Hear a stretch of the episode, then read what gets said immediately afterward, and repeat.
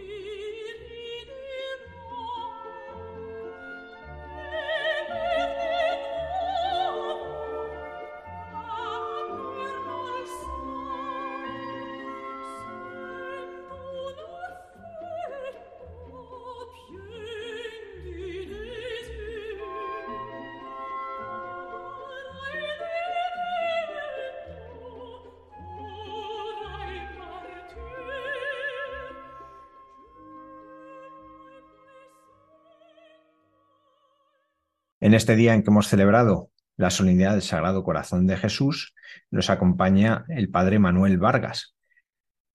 Es vicario episcopal para el Cerro de los Ángeles en la diócesis Getafe y acaban de publicar la edición digital de su libro Al menos tú, amame, un libro sobre la espiritualidad del corazón de Jesús hoy. Buenas noches, Manuel. Buenas noches, don Javier. ¿Por qué está viviendo la devoción al corazón de Jesús un nuevo auge en la vida de la Iglesia? Bueno, tengo la impresión de que la espiritualidad del corazón de Cristo se ha desarrollado, sobre todo en los tiempos modernos. Es decir, hay otras devociones en la vida de la Iglesia que tienen su origen en la Edad Media o en la Edad Antigua, pero esta, aunque pertenezca a la esencia de la fe cristiana, ha sido precisamente en los tiempos modernos, en los tiempos más actuales, cuando más se ha desarrollado. Podemos pensar, por ejemplo, cómo es León XIII el que en 1899 consagra por primera vez el género humano al corazón de Jesús y posteriormente el Papa Pío XI. Y por tanto, el que tenga un nuevo auge responde a que forma parte quizá de lo que Dios desea para la vida de la Iglesia en estos tiempos en particular. ¿no? Me llama mucho la atención a este respecto como la gran encíclica de, de los papas sobre el corazón de Jesús no ha llegado hasta el año 1956, el Papa Pío XII. Y posteriormente ha sido Benedicto XVI el que inició su pontificado con la encíclica Deus Caritas Est, donde hablaba precisamente de esto. ¿no? Así que creo que el gran auge es porque como una gran ola de fondo, como una gran marea de fondo, el Señor quiere hacernos ver en los tiempos modernos que lo central de la fe es el amor que Él nos tiene, que lo central de la fe no es, esto lo decía Benedicto XVI, no es ni una ideología, ni una ética, sino que Cristo vive y que Dios es bueno. ¿Cómo hemos conocido el corazón de Cristo? Bueno, evidentemente todas las verdades de la fe las conocemos por la revelación sagrada. Revelación escrita en la palabra de Dios y revelación no escrita, que es la vida de la Iglesia, la, la sagrada tradición. ¿no? Así es como hemos conocido el corazón de Cristo. De modo que en la palabra de Dios ya aparece esto presente, dice San Juan, lo que existía desde el principio. Eh, nosotros lo hemos visto con nuestros ojos y lo hemos tocado con nuestras manos, ¿no? Así es como hemos conocido lo más relevante del corazón de Cristo. Pero también cada uno de nosotros tiene una experiencia personal de amistad con Jesucristo, una experiencia de oración, de acontecimientos que no han ocurrido en nuestra vida por azar o por casualidad, sino por providencia. De modo que tenemos un conocimiento, podríamos decir, intelectual del corazón de Jesús, por lo que el Señor nos ha revelado, y también un conocimiento experimental, por lo que cada uno vivimos con Él. Muchas veces aparece la devoción al corazón de Jesús vinculada a la expresión bíblica sus heridas nos han curado. Así fue, por ejemplo, en el centenario. ¿Qué vínculo hay entre las heridas de nuestro corazón y el corazón de Cristo? Efectivamente, la, redención que Dios ha obrado en el mundo, que Jesucristo ha realizado en el mundo, es la entrega de la vida del Señor por nuestra salvación. Y esa redención se ha operado, se ha realizado, porque Jesucristo se ha entregado por completo a nosotros en la cruz. Es decir, el Señor aceptó que su vida tuviera un valor sacrificial, como los sacrificios que se ofrecían en el templo de Jerusalén, para servir de expiación por nuestros pecados. En ese sentido, hemos sido salvados, hemos sido redimidos de nuestras culpas, de nuestros pecados, en virtud de, la entrega sacrificial de Cristo por nosotros en la cruz. ¿no? Y esto efectivamente contribuye no solamente a que podamos ser perdonados de todos nuestros pecados, de nuestras culpas, sino incluso a que el Señor, en virtud de esas heridas que Él ha padecido, puede y de hecho hace que se curen nuestras heridas, ¿no? Las heridas que nuestros malos comportamientos o las heridas que también hemos sufrido en la vida pueden sanarse, pueden curarse por el amor de Jesucristo que se ha entregado por nosotros en la cruz. Hay muchas personas que están muy heridas porque quizá no han conocido el amor o porque quizá han sufrido el daño que otras personas les han hecho o porque quizás se han confundido en algunas decisiones que han tomado en su vida. Hay muchas personas que tienen heridas y sufrimientos interiores que se sanan y que se curan cuando conocemos y recibimos el amor de Dios, cuando tenemos experiencia de lo importante que somos para el Señor. El Evangelio, ¿cómo nos descubre el corazón de Cristo? ¿En qué momentos del Evangelio podemos ver cómo el Señor nos muestra su corazón? todo el Evangelio, que es una narración sobre los hechos más significativos de la vida de Cristo, todo el Evangelio es como el libro abierto del corazón de Jesús. Porque cuando hablamos del corazón de Jesús, en realidad no estamos hablando de un órgano de su cuerpo, de una víscera, sino que estamos hablando de cómo es Jesús. La palabra corazón tiene este valor simbólico tan importante. ¿no? En el lenguaje cotidiano, por ejemplo, decimos, esta persona tiene un gran corazón, esta mujer tiene un corazón de oro. Con esto lo que estamos queriendo decir es que esa persona es muy buena, que tiene sentimientos muy nobles, que su conducta es muy positiva para los demás. ¿no? Bien, pues el Evangelio es como el libro que nos muestra cómo es el Señor y por tanto cómo es su corazón. ¿no? De manera que en todos los Evangelios, cada vez que aparece Jesús, que trata a los demás, que acoge a los niños, que tiene misericordia con los pecadores, Jesús que enseña, Jesús que hace milagros, Jesús que reacciona ante los contratiempos que sufre, Jesús que tiene que soportar enemigos que van buscando su daño, su muerte. Cada vez que se muestra cómo es Jesús, se nos está mostrando cómo es el corazón de Jesús. Pero también podríamos decir que hay algunas referencias explícitas al, al corazón de Jesús en el Evangelio. Por ejemplo, en Mateo 11, 29, 30, Jesús dice esa expresión tan conocida por todos, venid a mí los que estáis cansados y agobiados, que yo os aliviaré, y añade después, aprended de mí que soy manso y humilde de corazón. Es como una referencia explícita que Jesús hace a su corazón. Él nos dice cómo es su corazón. Los estudiosos de la palabra de Dios nos dicen que quizá el evangelista que reflexionó más sobre este misterio del corazón de Jesús fue San Juan. Y no es casualidad, sino que es que es el único apóstol que estuvo presente el Viernes Santo a los pies de la cruz. Él fue el que vio cómo aquel soldado traspasaba el corazón de Jesús con una lanza. Nos lo refiere en Juan 19. Y por eso él fue el que entendió, mejor que nadie, aquella promesa que Jesús le había hecho años antes a la mujer samaritana, cuando le dijo, si supieras quién es el que te pide de beber, le pedirías tú a él y él te daría un agua que calma tu sed. Es decir, San Juan comprendió que lo que él había visto a los pies de la cruz, el costado abierto de Cristo que emanaba sangre y agua, era el cumplimiento de lo que Jesús le había dicho a aquella mujer cuando dijo el Señor, el que tenga sed, que venga a mí y beba. Mucha gente debió quedarse sorprendida pensando a qué se refiere, de qué quiere hablar. Pero Juan, que ha visto el corazón abierto de Jesús, que emana agua y sangre, entiende que en realidad lo que el Señor nos prometía es que podríamos beber de su corazón. No solo saber que Dios existe, no solo creer que Dios es bueno, sino incluso tener experiencia de esto, saborear, gustar qué bueno es el Señor. ¿no? Es muy curioso a este respecto, dicen algunos estudiosos del Evangelio de San Juan, que no es casualidad que el Evangelio de San Juan comienza y termina con alusiones al corazón de Jesús. Y para estos estudiosos eso significa que San Juan nos ha querido decir que el centro de su Evangelio, que el compendio de todo lo que nos ha dejado escrito, es el corazón de Jesús. Me refiero a que en el capítulo primero, San Juan, eh, como recuerda a toda la gente, comienza hablando de que en el principio existía el verbo, el verbo estaba junto a Dios, y dice, y el verbo se hizo carne. Está hablando de la humanidad de Cristo. Está hablando de que Cristo ha asumido nuestra naturaleza humana de que Cristo tiene corazón. Y en Juan 20 habla de cómo se apareció Jesús a los apóstoles por segunda vez y de que Tomás, que no había creído en la resurrección de Cristo, recibe esa invitación que le hace Jesús, que le dice, trae tus dedos, mételos en mis llagas, Trae tu mano, añade Jesús, métela en mi costado.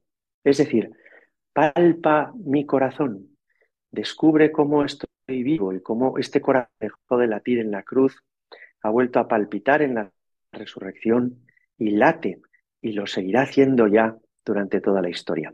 Así que, perdón porque me he alargado en esta respuesta, pero el Evangelio entero está lleno de referencias directas o indirectas al corazón de Jesús.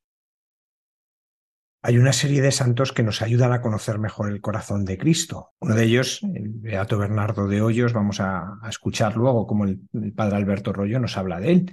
Eh, pero vamos a centrarnos en Santa Margarita María de Alacoque. ¿Por qué es tan capital su figura para el desarrollo de la devoción al corazón de Cristo? Sí, así es. Aunque decía antes que el corazón de Cristo está ya en la entraña de la revelación, en el Evangelio, desde el siglo I la Iglesia se fija en el corazón de Jesús, pero ha habido santos en el curso de la Iglesia, de su historia, que nos han ayudado a fijarnos en este misterio. ¿no? Antes incluso de Santa Margarita, ya San Francisco de Asís o San Agustín, alguno de los santos padres incluso nos habla del costado abierto del corazón de Cristo. Pero, como usted dice, don Javier, es en el siglo XVII cuando es religiosa francesa, una monja de la Orden de la Visitación, de las que solemos llamar zalesas, recibió unas apariciones en Sagrado Corazón de Jesús. Ocurrió en una pequeña localidad que se llama Parelemonial, que está junto a Lyon, y allí el Señor se le mostró y le dio un mensaje que no era solo para ella, sino para el mundo entero le dijo, mira este corazón que tanto ama a los hombres y que a cambio no recibe de la mayor parte más que ingratitud. Al menos tú amame, le seguía diciendo, ¿no? Y el Señor se le mostró, es decir, ella lo pudo ver con sus propios ojos, vio que Jesús estaba de pie, que Jesús estaba vivo y que el corazón sobresalía sobre su pecho. Y se fijó en que ese corazón era un corazón ardiente, un corazón vivo que latía, un corazón que estaba coronado por la cruz, que tenía una llaga, la llaga de la lanza del soldado, y un corazón circundado por una corona de espinas que, que lo rodeaba. Esta imagen tiene un poder simbólico extraordinario porque nos ayuda a entender que también es sensible a nuestra respuesta, de modo que lo que nosotros hacemos al Señor le afecta le llega al corazón, podríamos decir, ¿no? Tanto cuando acogemos su amor y procuramos pues eh, tratar del mismo modo amar a los, a los demás como Él nos ama, como cuando nos volvemos impermeables al amor de Dios y, y rechazamos vivir en el amor. ¿no? ¿Por qué Santa Margarita tiene tanta importancia? Me preguntaba. Pues efectivamente porque ella ha sido depositaria de un mensaje que la Iglesia valora extraordinariamente. En 1864 el Papa Pío IX beatificó a esta religiosa. Posteriormente, en 1920, el Papa Benedicto XV la canonizó. Y todavía más recientemente, en 1990, San Juan Pablo II celebró el tercer centenario de su muerte con una carta muy importante, donde nos anima a leer todo el Evangelio desde la clave del corazón de Jesús. Es decir, a comprender que Santa Margarita nos da, como dicen los entendidos, la clave hermenéutica para comprender el Evangelio, que es entender que el Evangelio nos muestra cómo es Jesús. Pero además de Santa Margarita, hay otro santo que es coetáneo de ella, que tiene también mucha trascendencia, que es San Claudio de la Colombiar. Efectivamente, ella tuvo la gracia de tener un sacerdote cerca, que fue su confesor, que era este jesuita y también misionero, había estado en la Inglaterra anglicana, había sido encarcelado, contrajo allí la tuberculosis en una época de persecución contra los católicos, y este sacerdote, con un gran don de discernimiento, supo entender que lo que le contaba esta monja no eran imaginaciones de ella, y que tampoco ella era una mujer desequilibrada, ¿no? Siendo como era un sacerdote muy joven, piensen que murió con apenas 41 años, nos ayudó a entender que todo lo que esta monja refería que Jesús le había dicho coincidía perfectamente con el depósito de la revelación. ¿no? Y por eso ayudó a la Iglesia a descubrir la veracidad de estas apariciones. Ha sido ya en el siglo XX, en 1929, cuando Pío XI lo beatificó, y más recientemente, en 1992, cuando San Juan Pablo II lo ha canonizado. Todo esto ayuda a entender por qué en este momento crece la espiritualidad del corazón de Jesús, porque los papas más recientes, podríamos decir, están en esta cuestión tan capital de la vida cristiana. Otra santa es Maravillas de Jesús. Ya va a fundar el Carmelo del Cerro de los Ángeles. ¿Qué aporta ella al crecimiento de la devoción al corazón de Cristo en España? Santa Maravillas de Jesús es una santa muy querida para, para los españoles. En nuestra diócesis de Getafe es muy conocida porque además pues, eh, tenemos ¿verdad? sus restos mortales en el convento de la Aldehuela, en Getafe. Y Santa Maravillas de Jesús eh, es una santa contemporánea que ha ayudado mucho a que sea conocido el corazón de Cristo. ¿no? Como usted decía, es la santa que, en los tiempos modernos, en los tiempos actuales en España, quizá ha contribuido más a, darnos a conocer el misterio del corazón de Cristo. ¿no?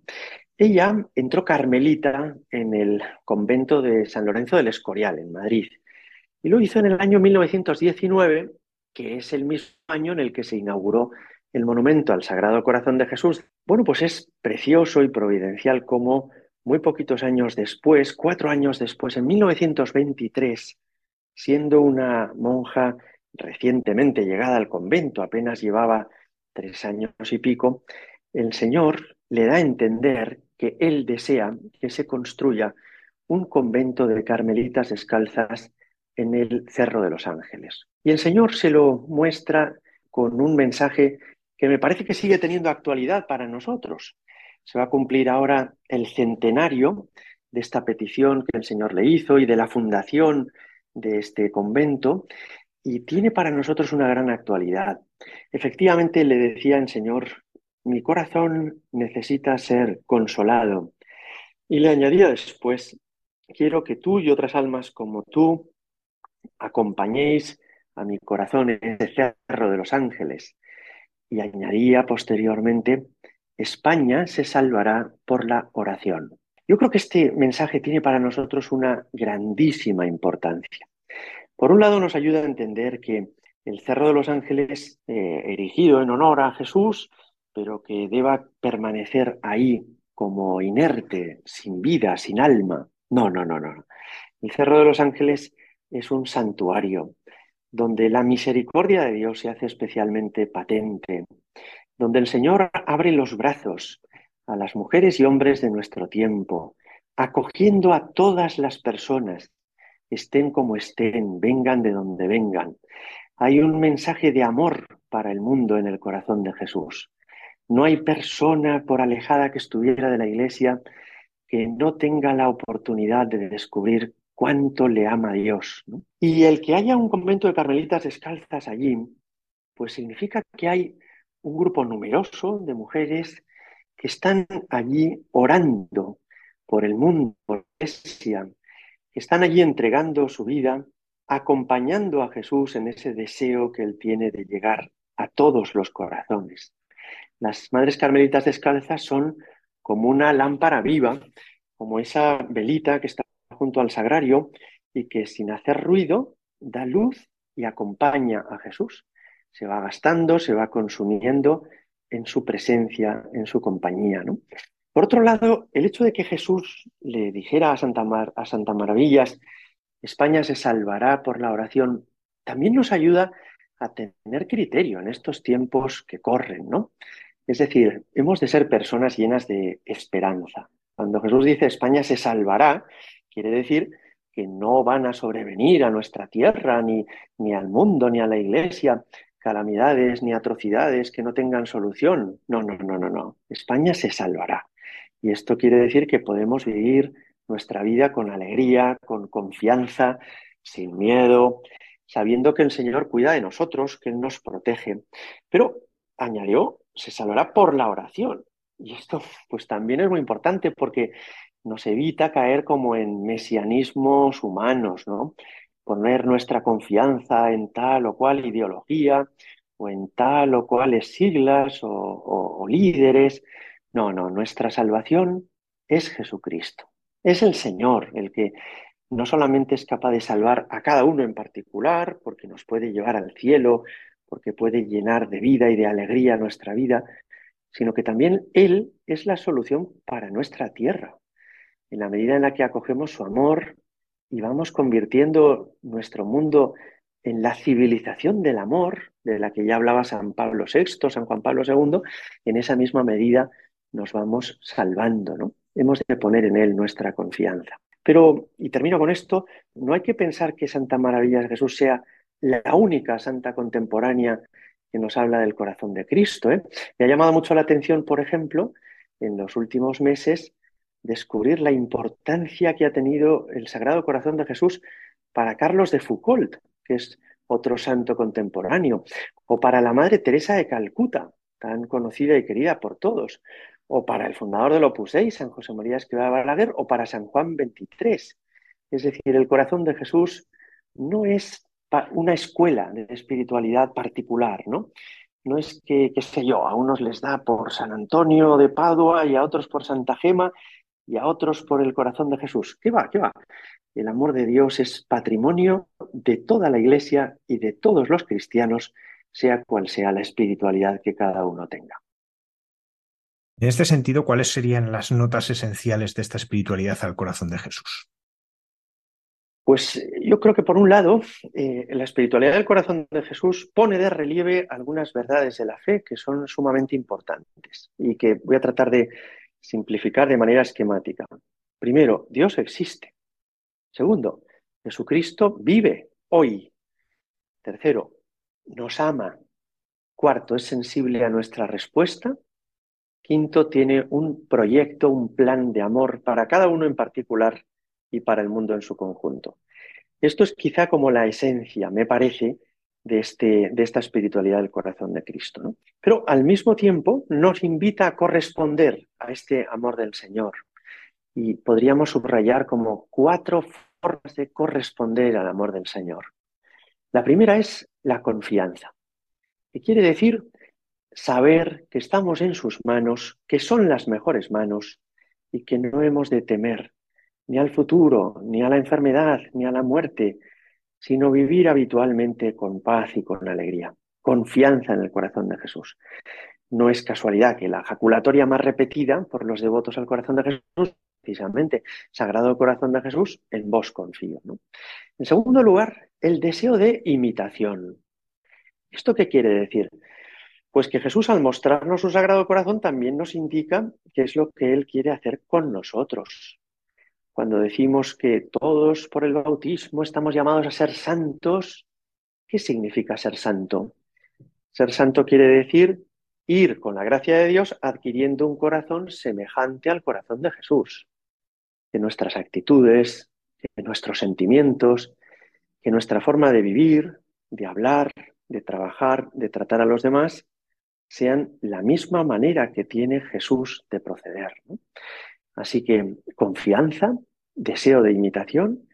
En tercer lugar, consagración. Esto es algo muy típico de la espiritualidad del corazón de Cristo. Precisamente porque confiamos plenamente en Él, podemos hacer entrega de nosotros mismos al Señor. Y eso es la consagración.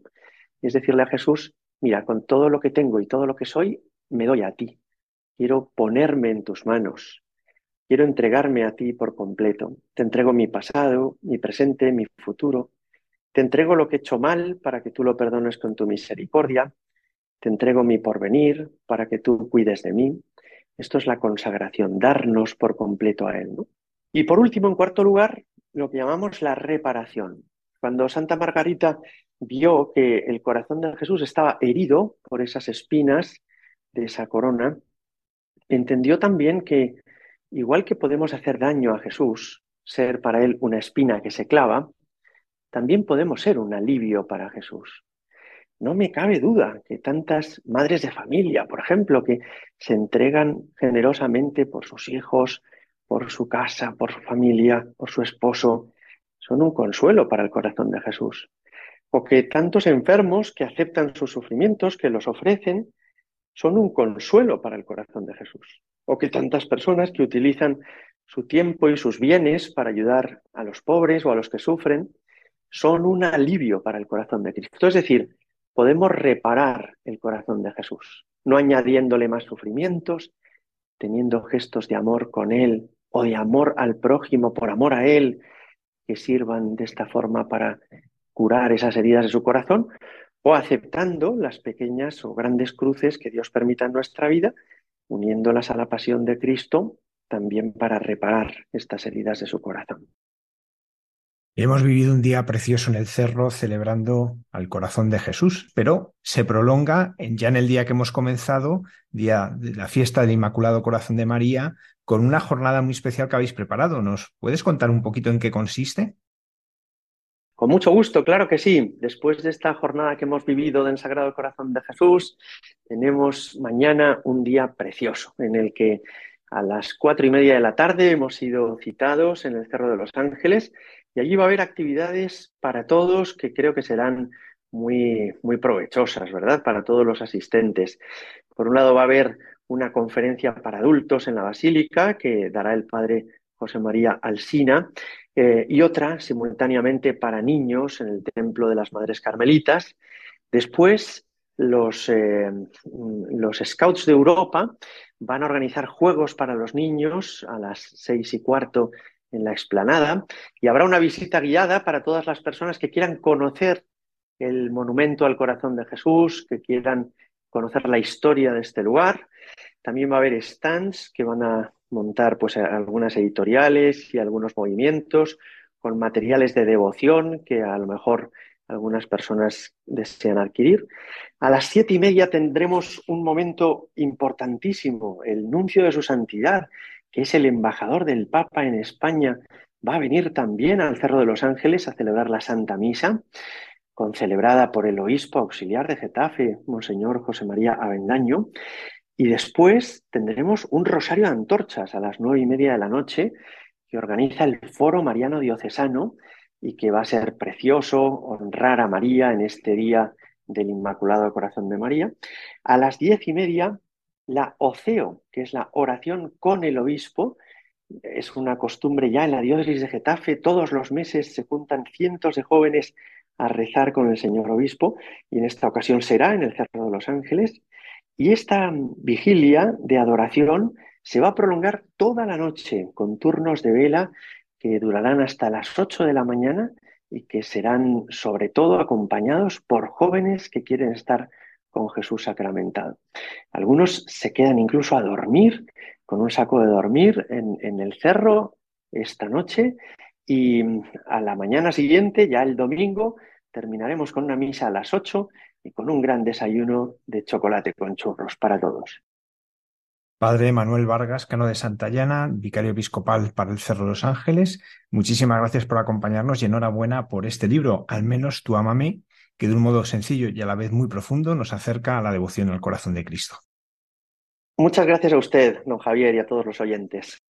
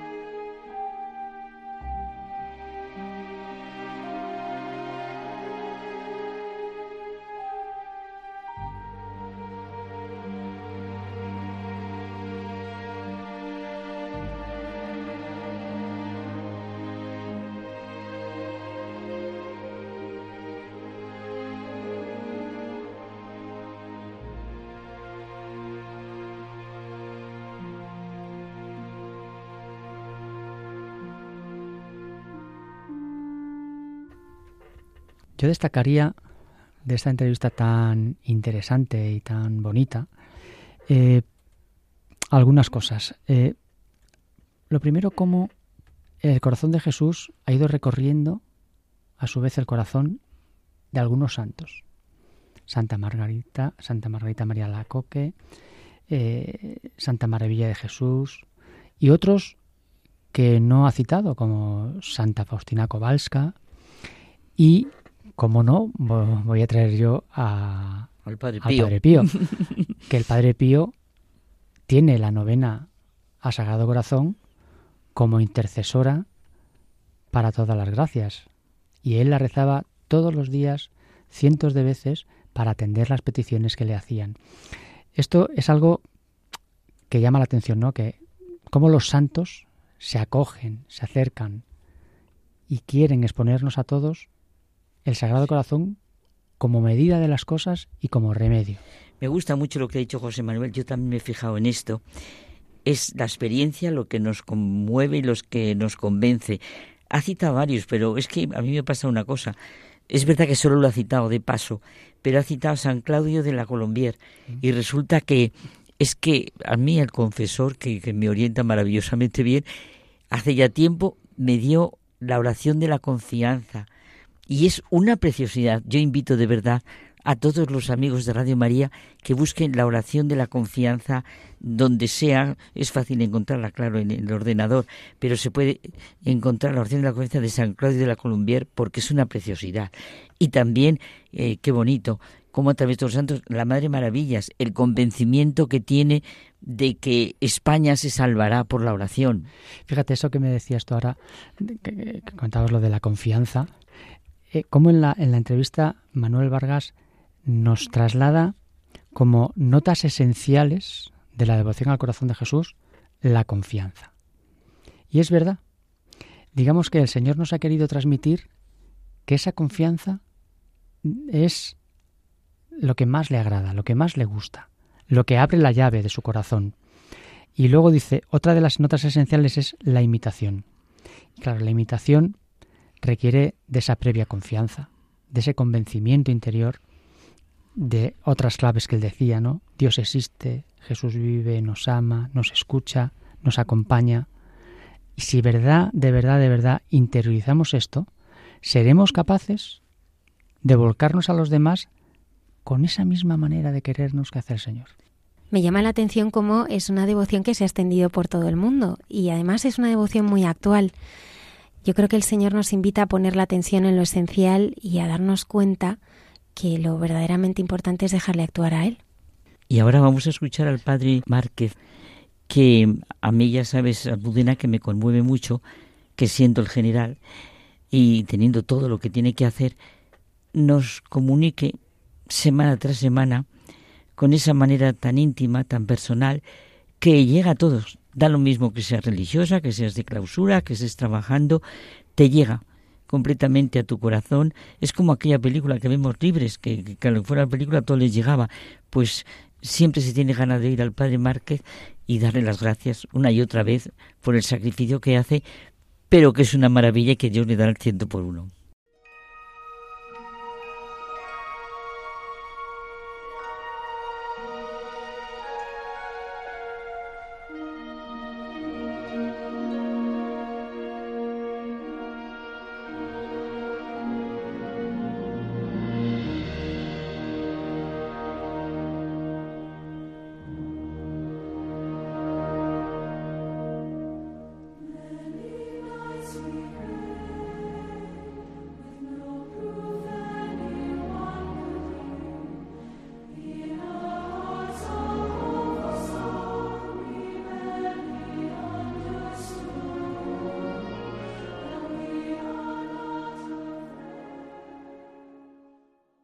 Buenas noches eh, a todos.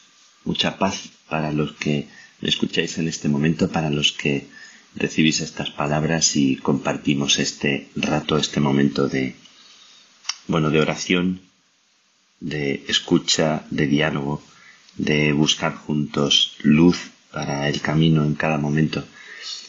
Y quiero hablaros de, de esto, de pedir luz, de pedir vivir en verdad, de ser capaces de dialogar, escuchar atentamente, comprender la realidad del otro, cómo, cómo se hace este entrar en, en la realidad, en la verdad, dejarse afectar por el otro, dejarse atravesar y también aprender a decirse sin miedo. Eh, con mucha frecuencia veo a mi alrededor, en mi camino, en mi propia vida, en, en mi comunidad, en las comunidades, entre hermanos, entre hermanas, entre, entre personas que, que comparten algo de, de su camino conmigo, veo miedo a expresar, miedo a decir, silencios que encierran la dificultad para expresar, a veces ambientes de falta de confianza, donde hay personas que inspiran a veces eh, un ambiente en el que no, no se puede expresar o las personas no se atreven por alguna razón. Y como esos ambientes se convierten en ambientes tóxicos si no hay como una, una posibilidad de sanear eh, el ambiente y poder hablar con, con libertad. Eh, este deseo de, de buscar juntos la verdad, de dejar que brote lo que cada uno lleva dentro, de dejarnos enseñar, de estar abiertos en receptividad. Y quiero hablaros de, de receptividad hoy con una cita que siempre me ha, me ha gustado mucho. Una, una cita de, de Urs von Balthasar, un teólogo tan, tan conocido, y hablar de, de cómo buscar la verdad con un corazón humilde, con un corazón que, que no se busca tanto a sí mismo, que no protege tanto su propia posición o, su ideología.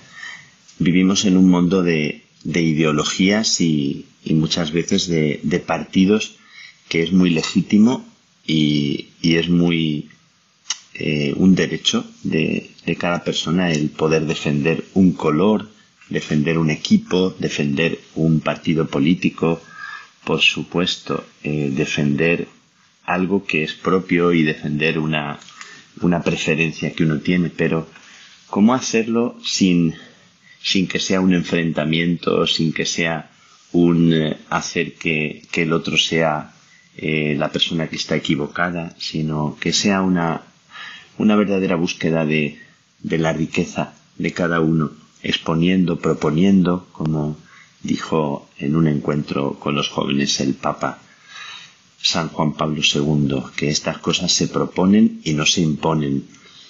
¿Cómo ser capaces de, en el diálogo y al hablar no dar la impresión de que uno posee la verdad. Esto hemos hablado tantas veces, o he compartido tantas veces con vosotros. Cómo acoger este deseo que hay en cada ser humano de percibir las cosas y escuchar su música. Hay gente que tiene un, una percepción especial para, para intuir, para percibir lo que hay más al fondo de las cosas y son observadores, contemplativos, es verdad que siempre somos subjetivos, pero bueno, pues hoy que hemos celebrado el Día del Sagrado Corazón de, Jesús, que es una fiesta muy entrañable, muy cordial, eh, valga la redundancia, eh, es una fiesta para hablar de, del amor, para hablar de que la vida nos va en el amor. No está la cosa en pensar mucho, sino en amar mucho. Es una frase de Santa Teresa muy bonita. No está la cosa en pensar mucho, sino en amar mucho. Y quien tiene la razón no es quien levanta más la voz, quien tiene la razón no es quien, quien eh, da con un puño en la mesa o quien tiene el poder o quien asusta a los demás. No, no tiene la razón quien tiene un título por el hecho de tener un título, no tiene la razón quien es una persona que ostenta un cargo de autoridad por el hecho en sí de ostentar ese cargo. Eh, la razón tiene que ver con, con la manera de cuidarnos y de amar. La razón tiene que ver con, con la manera de querer. Tiene la razón quien más ama. Aunque es verdad que tenemos que aprender a discutir y tenemos que aprender a dialogar, a escucharnos mutuamente. También cuando no entendemos al otro, reconocer que muchas veces no nos comprendemos o no entendemos y que muchas veces es bueno pedir al otro que nos aclare, tener la humildad.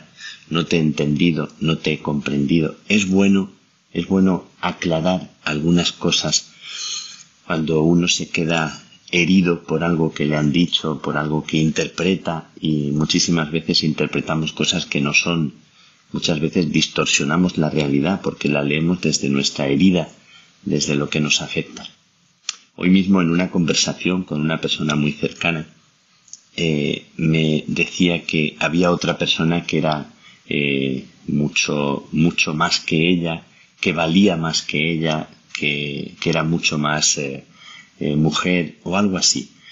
Y, y a mí me nacía espontáneamente decirle lo que yo siento que es un poco mi mensaje que no hay una persona que valga más que otra, que hay personas que pueden tener cualidades, que pueden tener aptitudes, que pueden tener eh, dones especiales, carismas o como queráis llamarlo, pero no porque una persona ni sea más ni valga más. ¿Qué significa valer más? Eh, yo creo que cuando uno se descubre a sí mismo, descubre quién es de verdad, cuando hoy me decía otra persona, una religiosa que que viajaba con una joven con una inquietud muy bonita por la oración, una joven muy, muy linda, eh, me decía ella, que tenía inquietud por la oración y yo le decía inquietud por dejarse mirar por Jesús y por dejarse eh, verdaderamente ser en la mirada de Jesús eh, y descubrir cuál es su verdadera belleza este reconocer la verdad que somos en, el otro, en la mirada del otro, este darnos dignidad, no la que nosotros nos damos o nos otorgamos, sino la que realmente hay en cada persona. ¿Cómo, cómo dejar que aflore la verdad? Bueno, pues esta es una preocupación porque esta semana en varias conversaciones eh, que hemos tenido, que yo he vivido, he presenciado, ha habido como un problema de interpretación de lo que cada uno decía, de lo que se decía y se escuchaba. Eh, en las reuniones, en los momentos en los que nos encontramos tantas veces, nos hacemos daño o nos sentimos heridos. Lo está diciendo por mí. Eso lo dice por mí. Eh, y nos sentimos acusados. En lugar de estar más libres, que hay que tenerle miedo a la mentira y no a la verdad. Si alguien dice una cosa y no tiene razón, eh, a veces nos sentimos muy heridos en el orgullo porque nos sentimos atacados. Y sin embargo, si no es verdad, ¿por qué no somos libres de eso que se dice de nosotros? Porque se hace presente el orgullo o la necesidad de ser aceptados por los demás.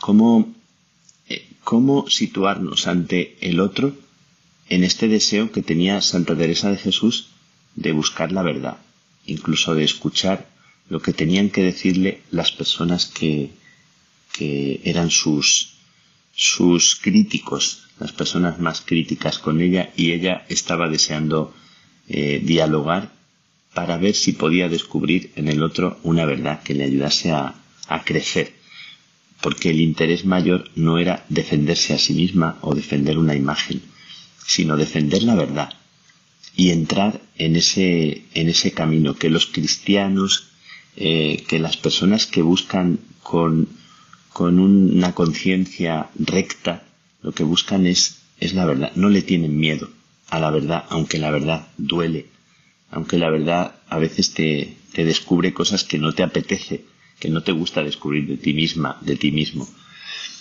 ¿Cómo estar más desnudos de nosotros mismos y, y aceptar que en la mirada de los demás podemos ser heridos porque hay personas que, que son dañinas, que hay personas que hacen daño, hay personas que manipulan, hay personas que, que intentan controlarte, hay personas que, que hay que mm, tener cuidado con ellos, hay que, hay que ser muy prudentes y, y no todo el mundo eh, hay que abrirle la puerta. Esto hay que ser muy conscientes.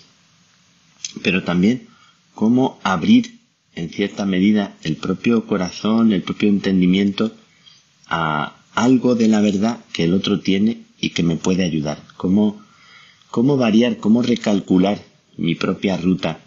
Eh, cómo hay personas que están tan cerradas sobre sí mismas o tan poseídas de la verdad que, que a veces no escuchan a nadie. que son personas como autosuficientes, ¿no? Esto lo decimos, ¿no? Y cuando escuchamos el Evangelio y en el Evangelio se habla de los fariseos, enseguida identificamos los fariseos que hay en nuestra vida, pero nunca se nos ocurre pensar que en alguna medida yo también soy como un fariseo, yo también soy como alguien que puede hacer daño a los demás con mi manera de hablar, con mi manera de ser. Y esto sería también muy honesto de nuestra parte eh, cuando nos situamos a los demás, ante los demás, el darnos cuenta también de cómo a veces nosotros hacemos daño. ¿Cómo dialogar en este sentido? ¿Cómo no tenernos miedo unos a otros? No tener miedo a que otra persona, a veces eh, hay chantajes y nos callamos porque la otra persona nos chantajea con, algún tipo de arma. Eh, tiene algo que toca donde más nos duele y nos silencia. Estos días también he escuchado esto que una persona me decía, no prefiero no decir nada para, para no meter la pata, prefiero no decir nada para, bueno, pues para que no me tengan que reñir. Y yo le decía, ¿por qué no decir? Eh, ¿Por qué no hablar con sencillez y no esperar que te hagan caso o que te den la razón? Porque no se trata de hablar para que te den la razón, sino hablar para que pueda brotar de ti lo que tú percibes, lo que tú ves, porque necesitamos mucho la verdad de cada persona. Eh, yo recuerdo mucho que cuando era estudiante, jovencillo, en Salamanca, tenía un compañero eh, al que teníamos mucho respeto porque no, no era fácil hablar con él en algunos momentos. Y yo quería expresarle lo que percibía de él porque me parecía que era bueno que él supiera algunas cosas y me costó mucho trabajo llamar a la puerta de su habitación. Estuve media hora dando vueltas en el pasillo con, con miedo. Me acuerdo mucho todavía de, del miedo que me daba. Eh, y sin embargo tenía como ese sentimiento de nobleza, de decir, por encima de lo que me cuesta hablarle, creo que es muy honesto que yo le hable, que yo le diga lo que siento. Entonces llamé a la puerta, me senté con él en, eh, allí en su habitación y empezamos a, conversar. Yo le dije, mira, pienso esto, veo esto, eh, percibo esto de ti, creo que no te das cuenta de que a veces no es fácil contigo, etcétera, que a veces hay como una violencia ahí escondida, como algo que tú proteges y que nos hace a veces también daño a los demás, etcétera. Bueno, él me escuchó muy atentamente, yo estaba muy admirado, muy sorprendido de cómo me escuchó. Cuando me iba a ir, eh, agradeciéndole que me hubiera escuchado, él me dijo, bueno, pero ahora quiero yo decirte lo que pienso de ti. Bueno, y, yo escuché también lo que él pensaba de mí, eh, que este es el precio. Cuando quieres decirle a alguien, tienes que estar disponible para, para escuchar. Hay muchas personas que son muy verdaderas con los demás y no escuchan a nadie. O hay personas que dicen, yo es que soy muy verdadera. A veces eso también encierra eh, un poco de falta de, de tacto o de tino. Pero si tú eres muy crítico con los demás, tienes que estar dispuesto a escuchar a los demás, a preguntarle a los demás también cómo te ven. Me parece que esto es como muy importante y, algo también que un principio muy, muy importante de, de verdad. Bueno, pues estos días estoy pensando en esto, en cómo dialogar bien, cómo acogernos. He ido a hablar con algún, alguna persona que, que se ha quedado mal por, por un diálogo, por una conversación. Y ha sido muy bonito el hablar, el poner, eh, poner un poco en, eh, en claro lo que cada uno sentía, lo que hemos percibido y él también ha expresado. Bueno, pues esto quiero mm, pedirle al Señor que nos enseñe a, ser verdaderos, a expresarnos, a no tener miedo. Y dice Fon Baltasar, os quiero leer el texto porque me gusta mucho y con el texto termino. Eh, habla de la receptividad y se titula Hospedar lo extraño. Fijaos qué bonito, hospedar lo extraño, aprender a dialogar. Receptividad significa posibilidad de ser abordado por un ser extraño.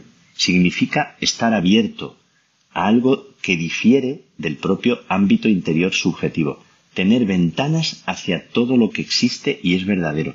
Receptividad quiere decir fuerza y posibilidad de recibir y en cierto modo de hospedar lo extraño en la propia casa. Por lo tanto, cuanto más completamente se posee un ser a sí mismo, cuanto más libre se es, es más abierto, más receptivo para todo lo que le rodea.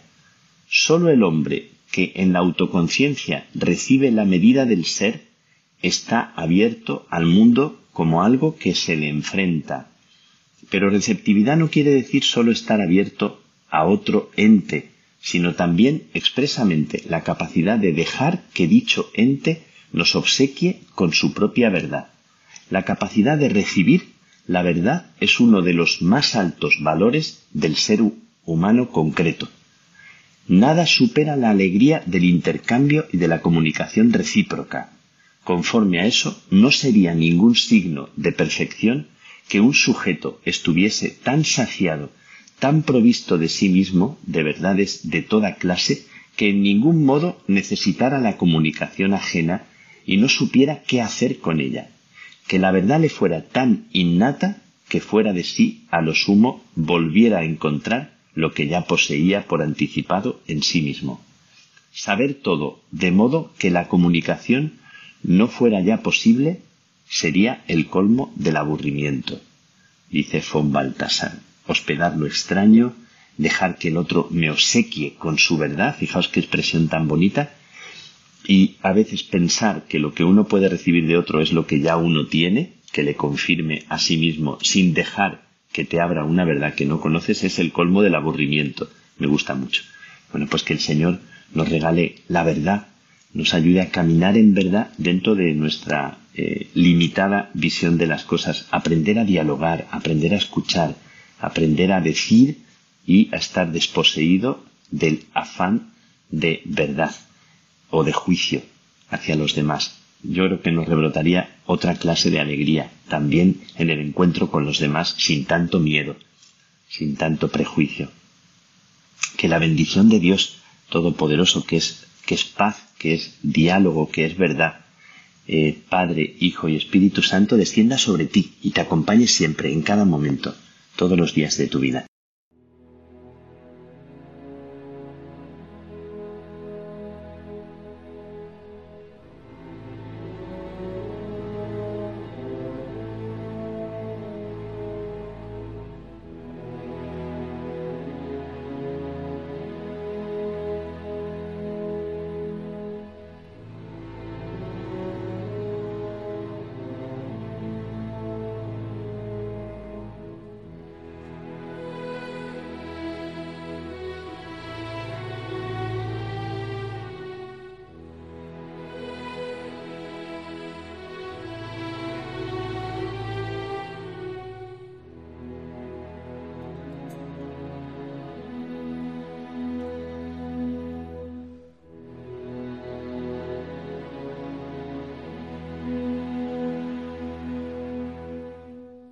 Despedimos al padre Miguel Márquez. Y le damos las gracias porque ya esperábamos algo tan íntimo y personal como es el trato de unos con otros, cómo mirar al otro, cómo comprender al otro, cómo sentir al otro, y además no desde uno mismo, sino desde él mismo. Y así es lo que pasa en la vida, que no juzgas, sino que, que comprendes y sientes. Y mira, como estamos con el corazón de Jesús, a ver si así somos mansos y humildes y aprendemos a amar como el corazón de Jesús. Así es. ¿Sabéis lo que significaban las ofrendas en el mundo judío? Ah, ese claro, Cayetana va a hablar de lo que es el, el momento del óvulo de la viuda pobre, ¿no? Sí. Y entonces estará en relación con esto. Cayetana Jairi Johnson nos trae este fragmento del Evangelio en Jesús en su tierra.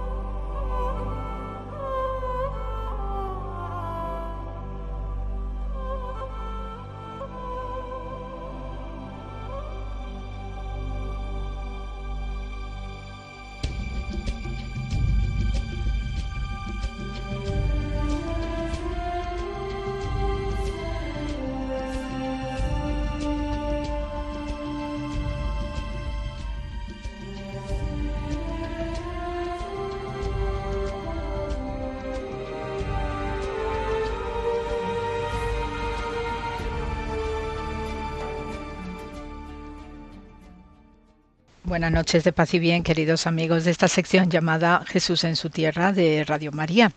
Y bien, eh, esta semana pues eh, tenemos eh, entre los tantos episodios preciosos que solemos tener con nuestras lecturas bíblicas diarias, pues destaco esta semana el óvulo de la viuda. ¿eh?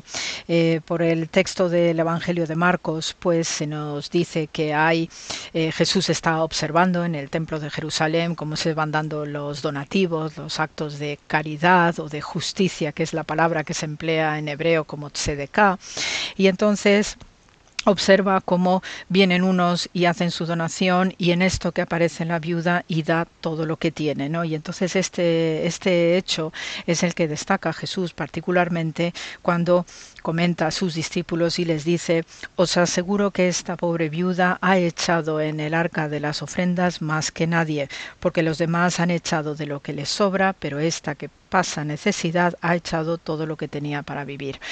Es, una, es un ejemplo maravilloso ¿no? dentro de toda esta pedagogía también formidable que tiene Jesús de Nazaret, que hila igualmente bien pues con su pueblo, con su contexto histórico y por tanto pues os voy a hacer el comentario sobre todo lo que representa estos actos de caridad para nosotros, que para ellos se llama tzedekah y se refieren a actos de justicia, lo que debe ser lo correcto. En primer lugar, porque en el judaísmo el dinero no es condenable para nada, ¿ok? O sea que es algo que también Dios concede a la humanidad para que pueda subsistir, para que haga su vida cotidiana, pueda irse a cenar a algún sitio, pueda celebrar bodas, bautizos y comuniones y todo lo que compete a la, a la vida humana, pero eh, también hay que saber hacer un uso correcto de esos dineros y por tanto estos actos de caridad o de tzedekah, pues eh, hay que también aplicarse eh, en el día a día y en momentos muy significativos cuando haga falta, ¿ok? Siempre para socorrer pues aquellas eh, personas, aquellos parientes, aquellos eh, vecinos, la comunidad, ¿no? Donde uno vive, en el que pues haga falta eh, sacarse los dineros del bolsillo pues para contribuir y que nadie pase hambre o colapse, ¿ok? Entonces, en este sentido, lo que nosotros interpretamos como caridad para ellos son actos de justicia porque en este sentido de ausencia de condena de lo que significa la riqueza, pues hay que contribuir, hay que dar ese diezmo, que ese también es un concepto que aparece muchas veces reflejada en la Biblia y sobre todo se suelen hacer estos donativos, estos actos de justicia antes de rezar y después ya uno sigue pues con su itinerario hacia la sinagoga o hacia el lugar donde uno reza. En este sentido, los actos de justicia en el judaísmo pues son fundamentales para mantener la cohesión tanto a los propios como a, también a los gentiles, a los que no son judíos, porque prevalece la vida por encima de todo.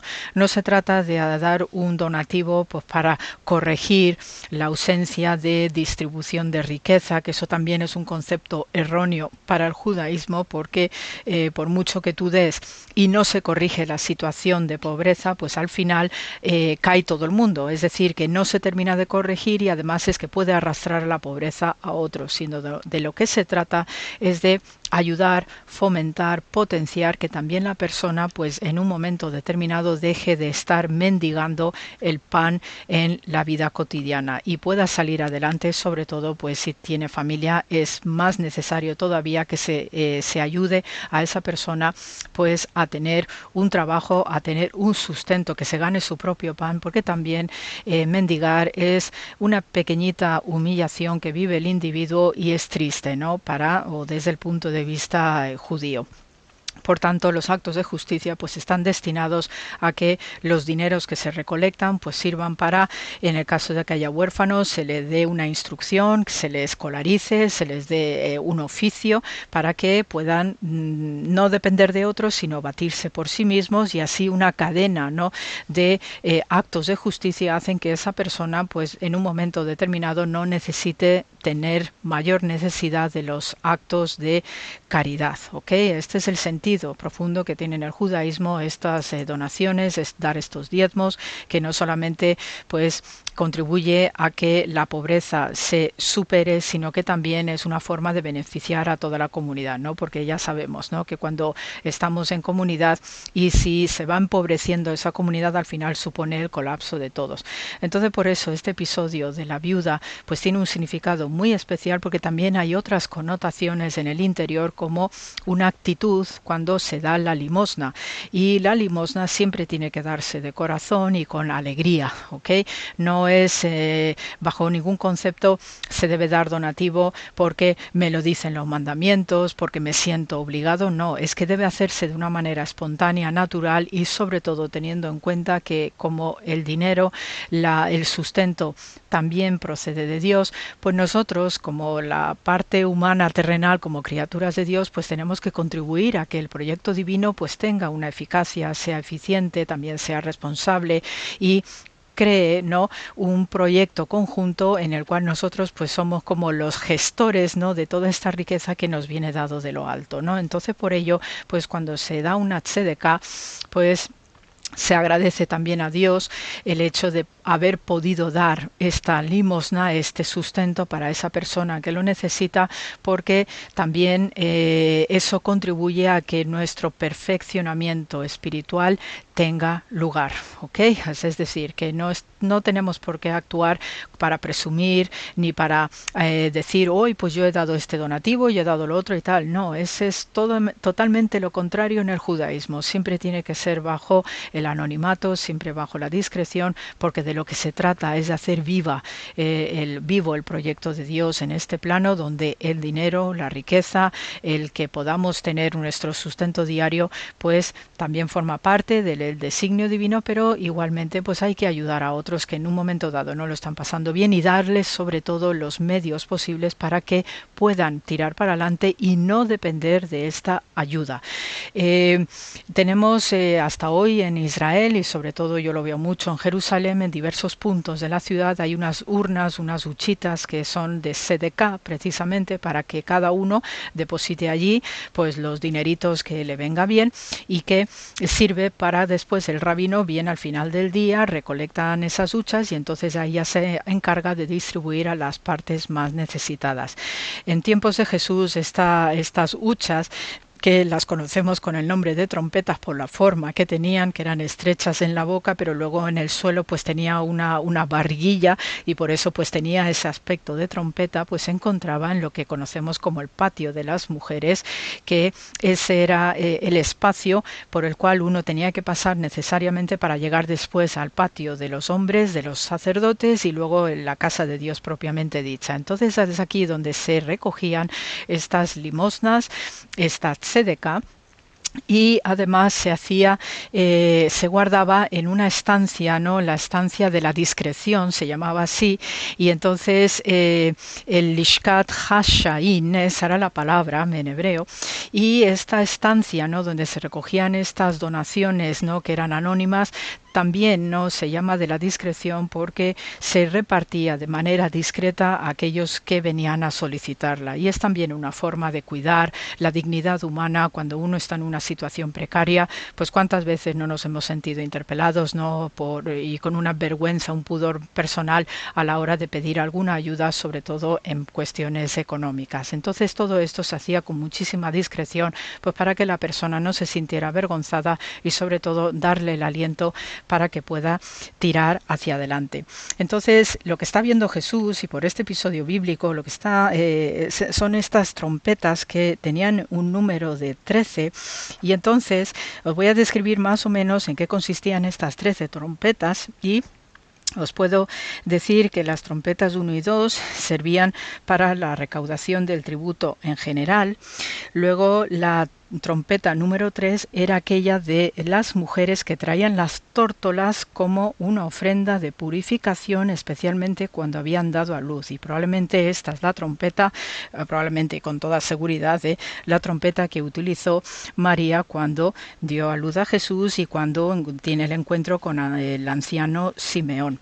Luego la trompeta número 4 eh, recibía también eh, una, una ofrenda similar de jóvenes pichones, ¿no? pero con la diferenciación de que la, la trompeta anterior, esta era las tórtolas ¿no? del holocausto, especialmente después de haber parido. Luego la trompeta número 5 se recogían las eh, donaciones para la leña empleada en el templo, para los sacrificios. Después la trompeta número 6 se encargaba de recoger las donaciones para el incienso. La trompeta número 7 se depositaban las ofrendas para los vasos de oro, ¿no? para el servicio ¿no? que hacía el, sacerdote. Y también en esta línea, ¿no? ya de relacionado con los sacerdotes del templo, pues están las trompetas 9, 10, 11, 12 y 13, ¿no? que especialmente se encargaban además para las ofrendas, las donaciones eh, relacionadas con la culpa, la ofrenda de las aves, la ofrenda de los nazareos, aquellos no que, eran los consagrados, los que tenían el cabello largo y se hacían un tonsurado ritual.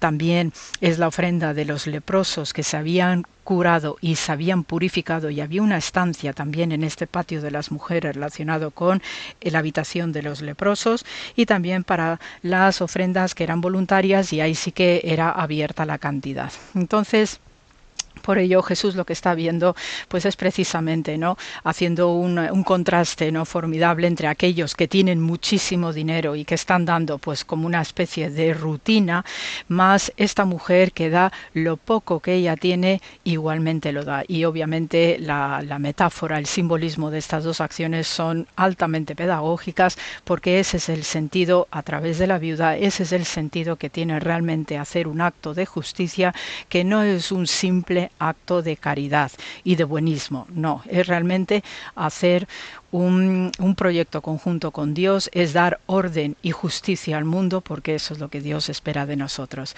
Así que hasta aquí el programa de hoy. Se os manda muchísimo amor, como siempre, y hasta la semana que viene. Gracias por la escucha.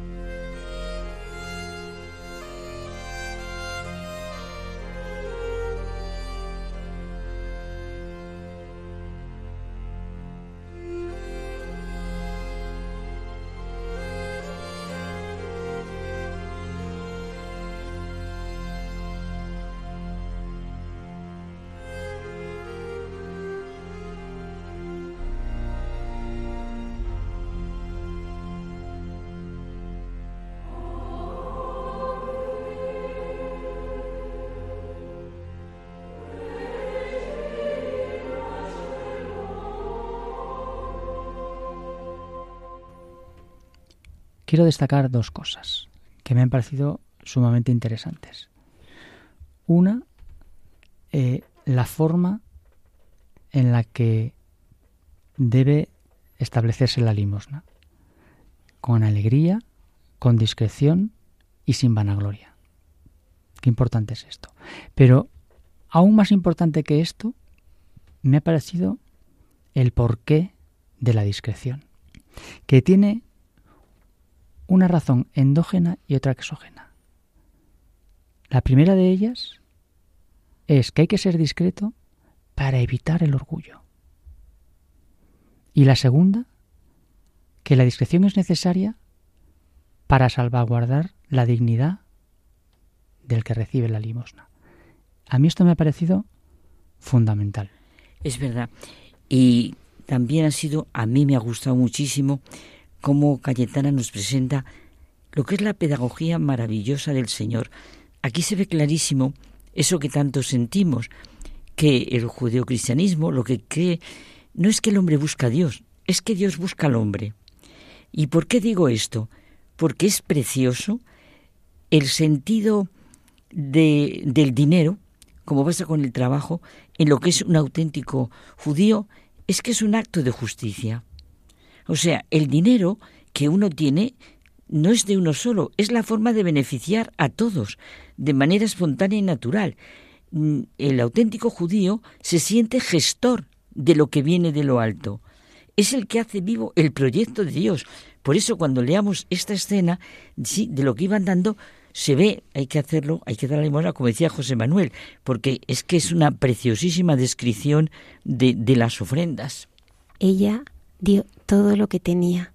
Es precioso cuando ahora pongas tú, no sé, la guinda del pastel, en lo que estábamos diciendo de las ofrendas, porque resulta que ella, o sea, están contemplando las ofrendas que se están haciendo, que veíamos que son actos de justicia, que son gestos de lo que tiene el Señor, pero es que lo bonito de esta mujer es que ha dado todo lo que tenía, o sea, ya no es que es un acto de justicia, aquí ya está, iba a decir, a lo divino, es a dar todo lo que tenía. ¿Y en entre tú y yo? Nosotros vamos a seguir con el corazón de Jesús. Es que Él nos ha elegido para que mostremos el rostro de su amor a través de su corazón.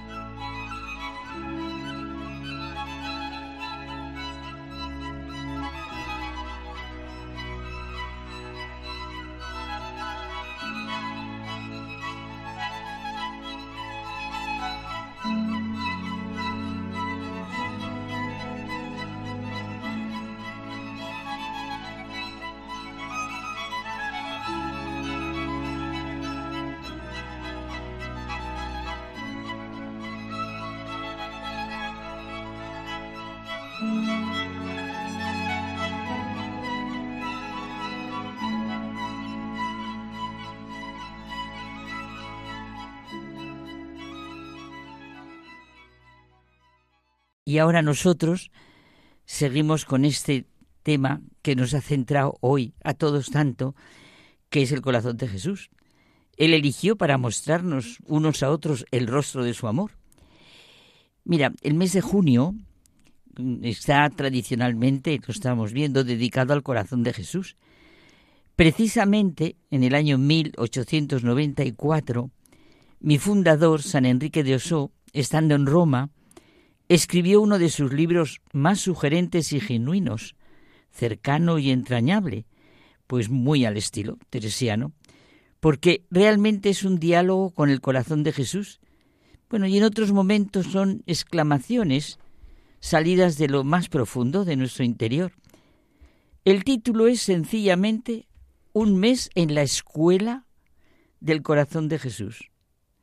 El prólogo es de lo más significativo pensar como Cristo Jesús, sentir como Cristo Jesús, amar como Cristo Jesús, obrar como Cristo Jesús, conversar como Cristo Jesús, hablar como Cristo Jesús. Bueno, en una palabra, conformar toda nuestra vida con la de Cristo, revestirnos de Cristo Jesús.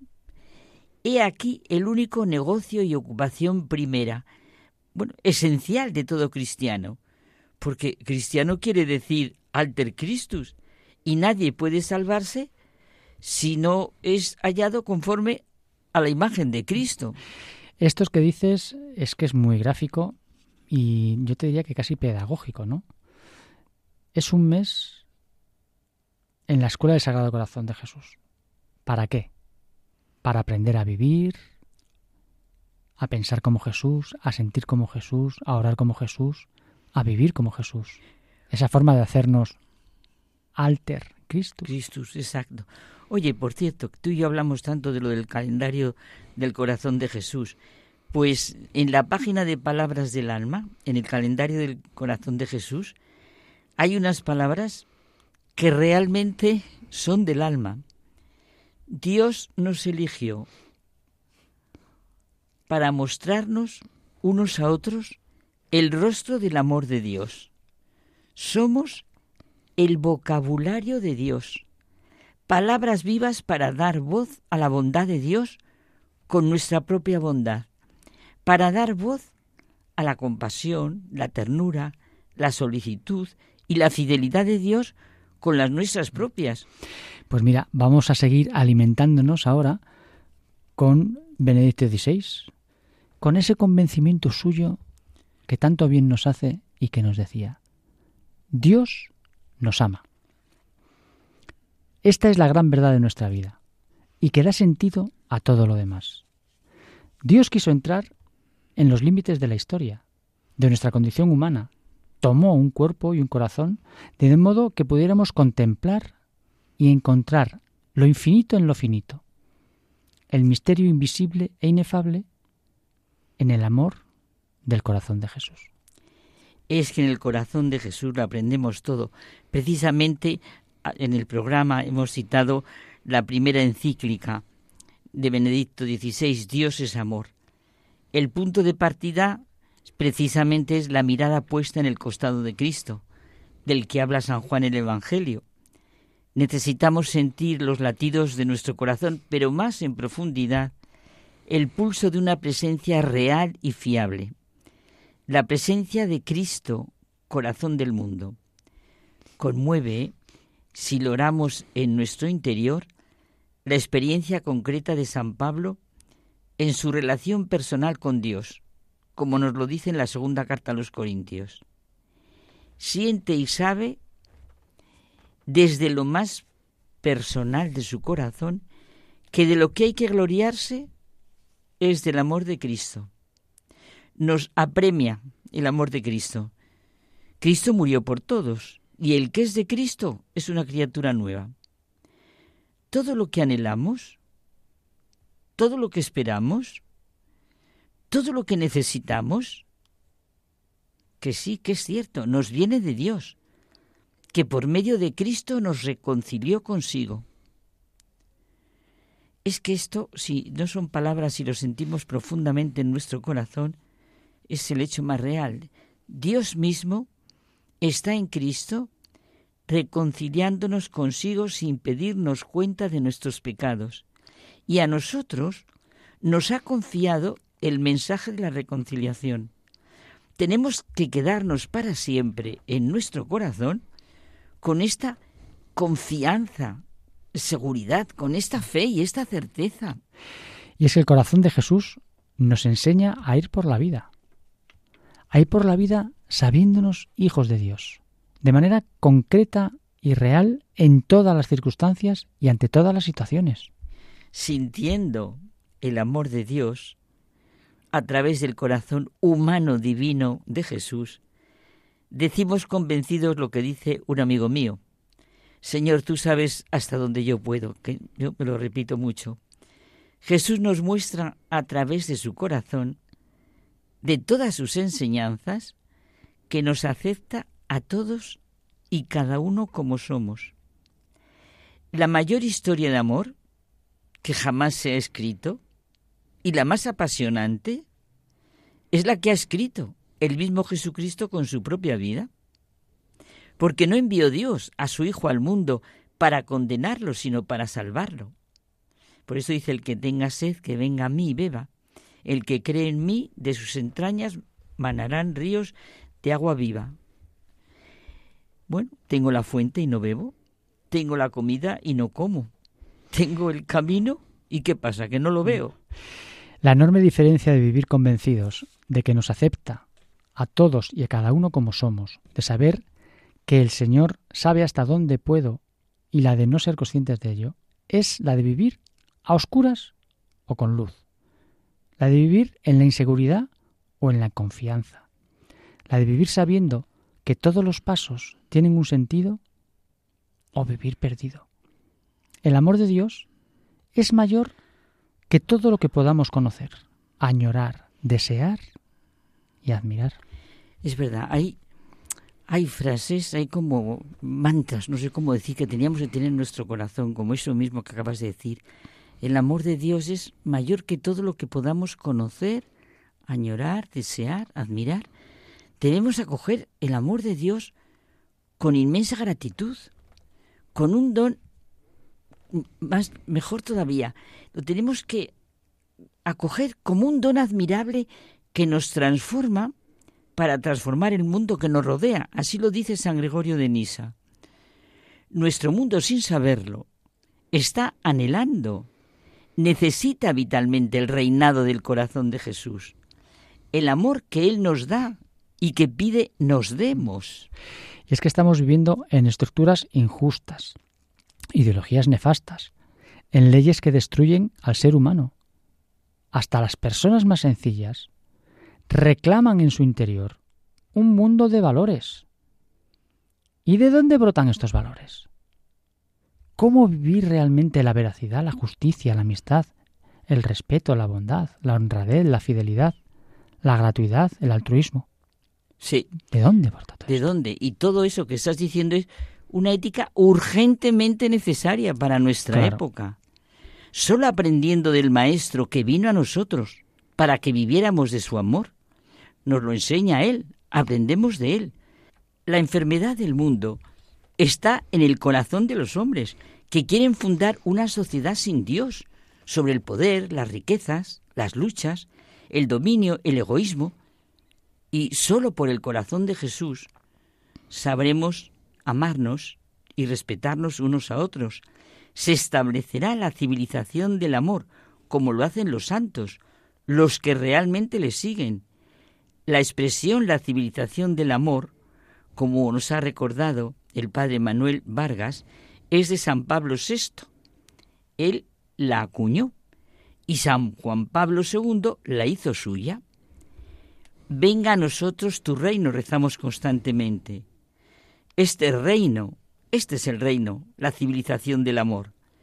Cuando el amor reemplaza al odio, cuando el amor al prójimo, por amor a Cristo, vence en cada persona las pasiones, los egoísmos, los impulsos agresivos, cuando toda persona es respetada en todos sus derechos, desde el nacimiento a la muerte. Finalmente, Carmen, podemos concluir que el corazón de Cristo reinará, como tú bien dices, cuando se establezca la civilización del amor. Cuando, en otros términos, el prójimo sea respetado en sus derechos, por amor al más próximo de todos los prójimos, Sí, que es Cristo. exacto. Y que nos eligió para mostrarnos unos a otros el rostro de su amor. Buenas Hasta noches. la semana que viene.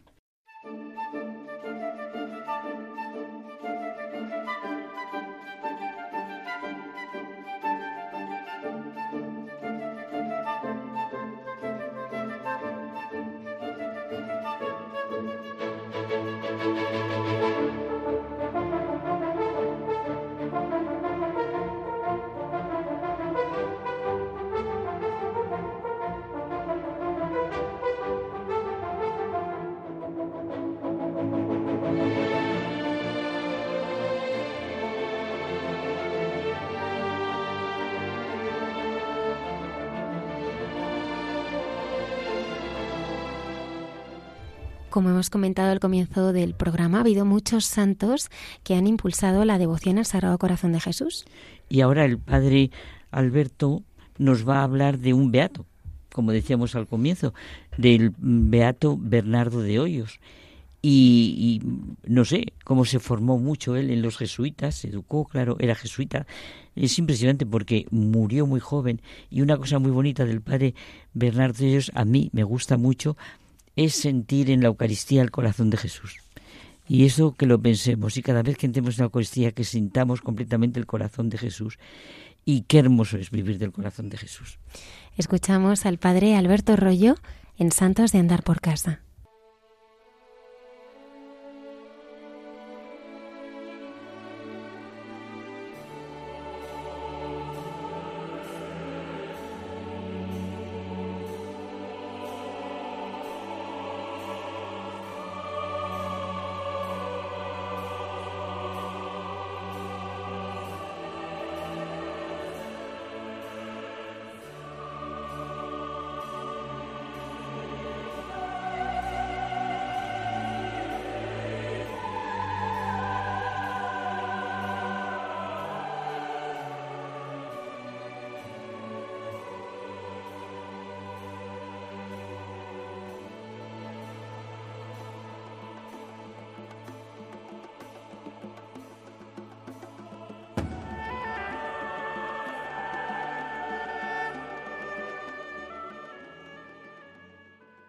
Muy buenas noches a todos los oyentes de Radio María, con vosotros una semana más para hablar de los santos de andar por casa.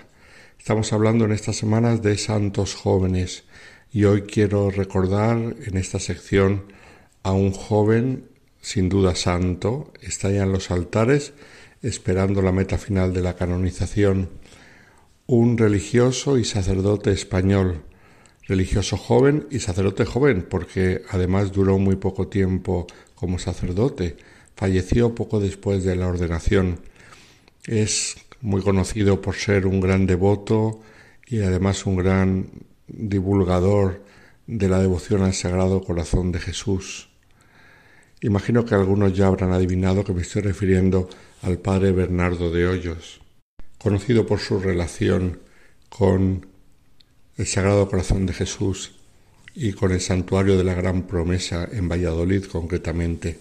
Pero ¿quién fue Bernardo de Hoyos? Vamos a acudir un poco a su biografía para profundizar en su testimonio espiritual. Se llamaba Bernardo Francisco de Hoyos y había nacido el 21 de agosto de 1711 en un pueblo castellano, Torrelobatón, a unos 25 kilómetros de Valladolid. Era hijo de don Manuel de Hoyos y doña Francisca de Seña, nobles y muy religiosos. Por lo tanto, él, además de ser bautizado pocos días después del nacimiento, en la iglesia de Santa María de Torrelobatón tuvo una formación religiosa en familia. Sus padres quisieron llamarlo Bernardo en honor a San Bernardo de Claraval, cuya memoria, como sabemos, cae el 20 de agosto y él nació el día 21, mientras que el párroco proponía ponerlo también bajo la advocación de San Francisco Javier, cuya estatua era muy venerada por los habitantes del pueblo, que la iglesia tenía esta estatua y la gente acudía con mucha devoción al patrono de las misiones. Por lo tanto, recibió los dos nombres, Bernardo y Francisco. Fue confirmado el 23 de mayo del 1720, todavía en su pueblo, en la cual vivió los primeros años y en el cual recibió también su primera educación escolar. Y como tuvo excelentes resultados, sus padres decidieron enviarlo al colegio mejor de aquella zona, que era el Colegio de los Santos Pedro y Pablo en Medina del Campo, regentado por los jesuitas, allí para hacer los primeros estudios de gramática, según los estudios de la época. Y sin embargo, cuando ya estaba en sus estudios secundarios, él mismo, habiendo sabido que en Madrid podía educarse mejor, decidió irse para allá. Y en ese momento, sin decir nada a nadie, montó en un burro y partió él solo hacia Madrid. Tenía nada más que diez años. En Madrid vivía un hermano de su padre y éste lo acogió y lo envió al mejor colegio que tenía la Compañía de Jesús en España, que era el Colegio de Villagarcía de Campos, otro colegio jesuita. Por lo tanto, ya desde joven frecuentó la formación de los jesuitas. Le encontramos en 1725 como estudiante del tercer año de Humanidades y en este año decide ingresar en la Compañía de Jesús. Manifestó su deseo a su confesor, luego pidió permiso a sus padres y lo obtuvo. Sin embargo, tuvo dificultades para entrar por motivos de salud. Esta salud difícil suya le acompañará hasta el final de la vida. Como hemos dicho, duró muy poco el sacerdote porque murió joven, pero consiguió al final entrar. Se fijó la fecha de la entrada en el noviciado el 11 de julio de 1726, cuando estaba a punto de cumplir los 15 años, le faltaba poco más de un mes. En sus primeros años de formación destacó Bernardo por su devoción eucarística, por la práctica de la penitencia, la lectura de libros espirituales, la visita a los enfermos y la ayuda a los pobres, así viene recordado en su proceso de canonización por los que fueron compañeros de noviciado y sus formadores. En aquel periodo, eh, concretamente el 31 de diciembre de 1726, fueron canonizados dos jóvenes jesuitas, Luis Gonzaga y San Estanislao de Cosca, y esta canonización fue muy importante para los que se formaban en los noviciados y los estudiantados de la Compañía de Jesús, por el ejemplo de estos dos jóvenes jesuitas tan importantes en la historia de la Compañía. Bernardo sabemos que quedó muy conmovido por este acontecimiento, pero eligió como modelo a otro joven jesuita con reputación de santidad, San Juan Bermans, que sería canonizado posteriormente, pero que ya había muerto con fama de santidad. Al final del noviciado hizo los llamados votos de devoción, que era el primer paso para convertirse en miembro de la Compañía de Jesús, y al año siguiente fue admitido a los votos perpetuos. Todavía no tenía 18 años cuando se le permitió renunciar legalmente a todas sus posesiones materiales, presentes y futuras, y la beneficiaria de sus posesiones familiares sería su hermana Teresa, que era seis años menor que él. Durante este tiempo, ya con los votos realizados, mientras seguía su formación, Bernardo se entrenó en la purificación interior, luchando contra la vanidad que pudiese esconderse en su vida cotidiana de joven escolástico, esto es, de jesuita en formación para el sacerdocio, pero también contra la tristeza y el desánimo. En todo esto, San Ignacio, que fue un gran maestro, eh, le ayudó a vencer sea la desolación como eh, las tentaciones que le podían venir en los tiempos de consolación, tentaciones, como hemos dicho, de vanidad o de soberbia. Tuvo problemas familiares durante este periodo, eh, pero también porque sus superiores, que hasta entonces lo habían tenido en cuenta, parecían descuidarlo. Eh, esto le hizo también sufrir, como hemos dicho, la tristeza y el desánimo. Además ocurrió que una epidemia de peste golpeó al noviciado. Murió un profesor suyo y algún miembro más de la comunidad y esto le hizo mucha mella. Lo expresó después en un escrito suyo eh, contando cómo los sufrimientos para él se convirtieron en gracias espirituales que le ayudaron a madurar en el espíritu. En octubre de 1728, terminado el noviciado, regresó a Medina del Campo para el trienio de estudios filosóficos. Se distinguió por su inteligencia y dedicación al estudio, a tal punto que en junio de 1731 discutió su tesis final con poco menos de 20 años. Era precoz porque era muy inteligente y de allí pasó al Colegio de San Ambrosio de Valladolid para el cuatrienio de estudios teológicos. Ocurrió en este momento algo importante. El 3 de mayo de 1733 recibe una carta de un hermano religioso jesuita, Agustín de Cardaveraz, ordenado sacerdote poco antes y destinado al Colegio de los Jesuitas de Bilbao, a quien se le había pedido que predicara con motivo de la fiesta del Corpus Christi. Al padre Agustín se le ocurrió que durante sus años de Valladolid había visto un libro sobre el Sagrado Corazón de Jesús y quería usarlo para la predicación. Le pidió a Bernardo en esa carta si le podía ayudar a encontrar el libro. Bernardo fue a buscarlo, lo encontró en la biblioteca del convento lo llevó a su cuarto y comenzó a copiar los párrafos que le había pedido el hermano Agustín. Y copiando aquellos párrafos le ocurrió algo que él no esperaba que lo explicó de aquella manera.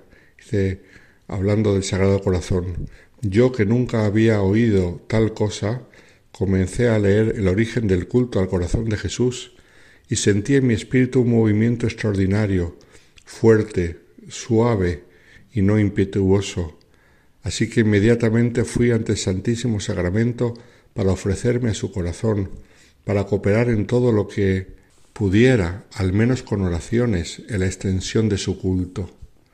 No pude apartar de mí este pensamiento hasta que, mientras hacía la adoración la mañana siguiente, estamos en el 4 de mayo de 1733, el Señor, en la hostia consagrada, me dijo clara y distintamente que quería a través de mí extender el culto a su sacrosanto corazón para comunicar sus dones a muchos. Hasta entonces, de hecho, la devoción al Sagrado Corazón de Jesús era prácticamente desconocida en España mientras que la fiesta todavía se celebraba solo en algunos lugares de Francia. Este fue el momento en el cual él decidió convertirse en un gran apóstol del corazón de Jesús.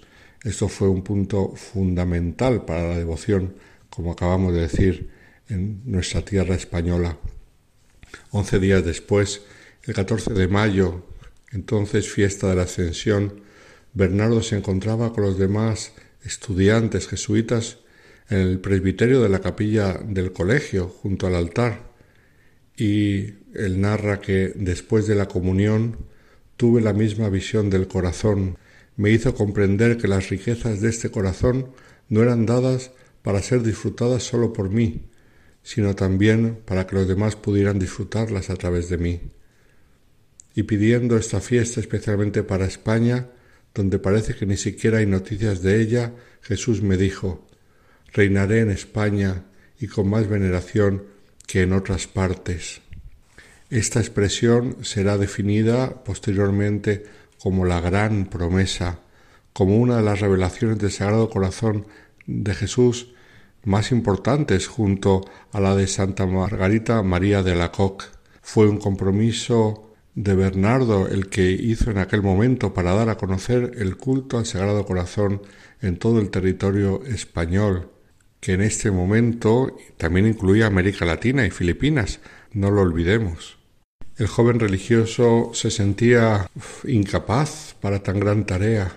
Solo habló de ello con el padre Juan de Loyola, su director espiritual, a quien a su vez pidió ayuda al padre Agustín de Cardaveraz, del cual ya hemos hablado. Al mismo tiempo accedió a someterse durante dos meses en mayo y junio del 1730 a la investigación ordenada por el superior provincial para ver si todas estas revelaciones y esta promesa correspondía a la voluntad de Dios y no eran imaginaciones o ilusiones del joven religioso y para ver si su propósito Mm, le era bueno para la vida espiritual o no. Habiendo recibido el permiso del superior provincial y con la certeza de que se trataba algo que venía de Dios y no venía solamente de su imaginación, él inició su misión consagrándose al Sagrado Corazón el día 12 de junio de 1733 y trazó un plan en siete puntos un plan para difundir la devoción al corazón de Jesús como el mismo Cristo le había pedido. En primer lugar, buscar la aprobación de los jesuitas más influyentes de la provincia. Después, escribir libros exponiendo claramente en qué consistía esta devoción. Después, difundir grabados y dibujos. Junto con esto, difundir una novena. También conseguir que los sacerdotes encargados de las misiones populares hablasen del Sagrado Corazón. Por otro lado, intentar que los obispos españoles solicitaran formalmente al Santo Padre que en España, como en otros lugares, la fiesta del Sagrado Corazón se celebrase con misa y oficios propios. Por último, conseguir que el rey Felipe V se dirigiera al Papa para que la fiesta del Corazón de Jesús se concediera en España y en las colonias. Bernardo se puso a implementar este plan no solo, sino que trabajando con otros jesuitas, dando sacerdotes como hermanos, como él todavía era hermano, y así formó el grupo de los cinco, como se, se llamaban entre sí. Sabían que se enfrentarían a muchas dificultades, pero se sintieron alentados por eh, la devoción al corazón de Jesús y por la adoración eucarística.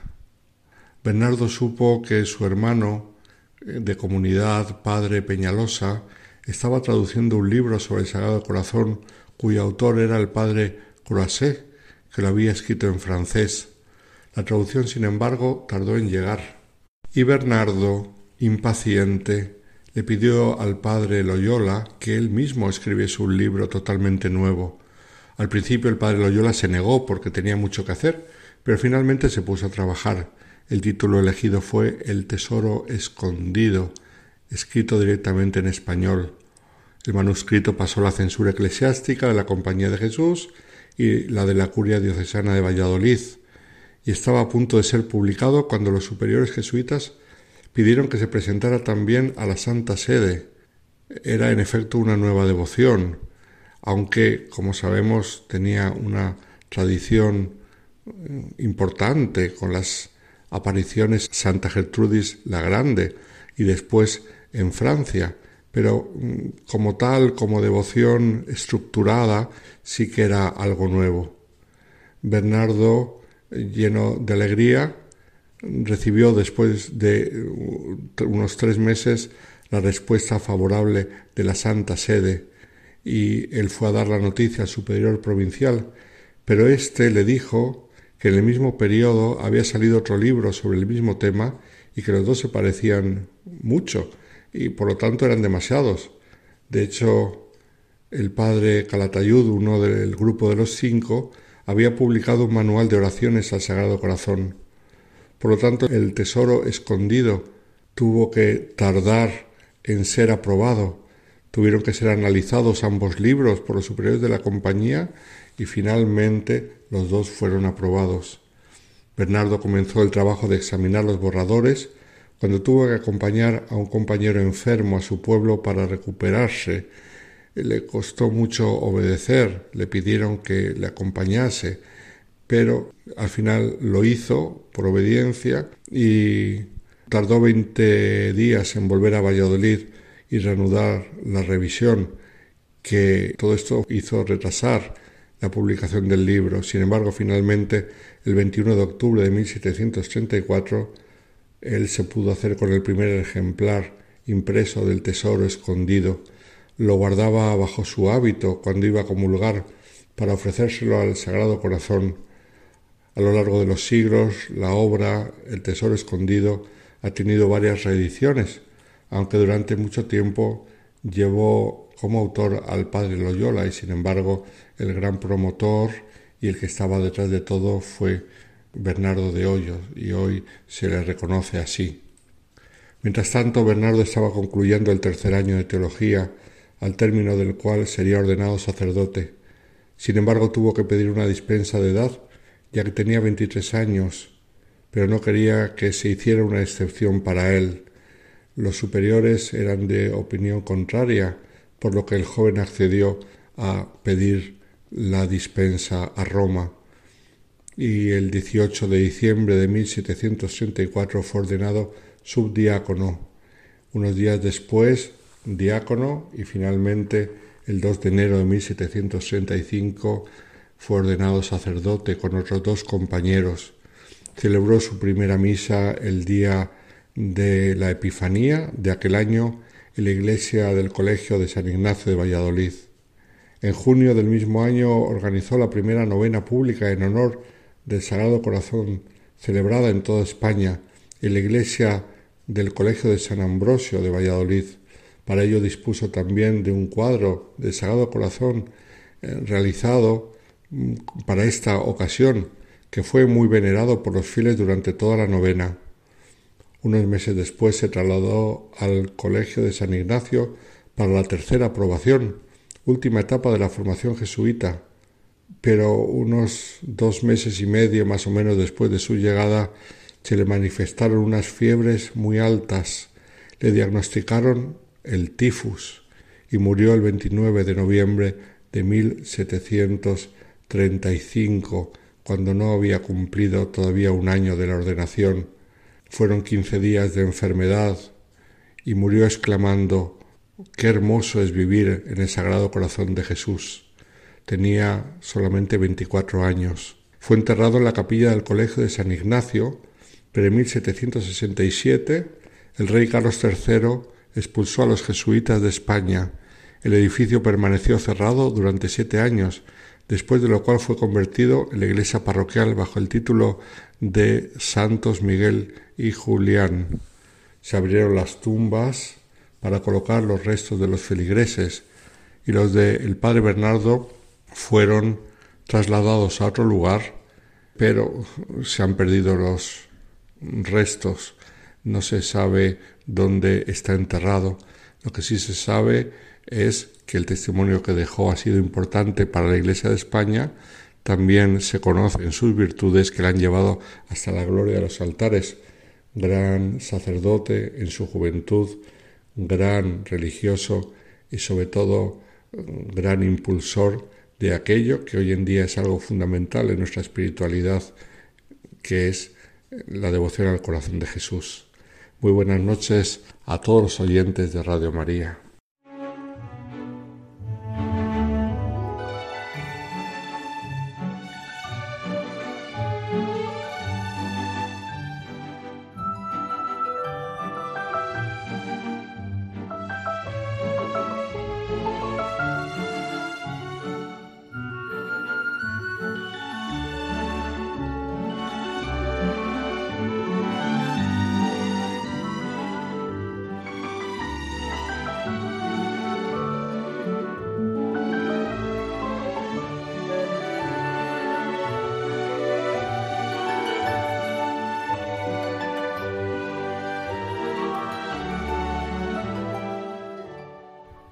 Tenemos que despedir hasta el próximo programa. Pero yo creo que antes de despedirnos podíamos, no sé, gustar con todos los oyentes y que lo piensen a solas lo que significa de verdad la palabra devoción internamente, devoción al corazón de Jesús y que todavía nos quedan muchos días y ya siempre que este mes de junio nos sirva verdaderamente como una luz en nuestra vida para poder vivir esta ternura del corazón de Jesús que es una verdadera ternura que la podemos experimentar en cada estación de la vida, mm, en el tiempo de alegría, en tiempo de tristeza, en salud, en enfermedad, en dificultades, en todo.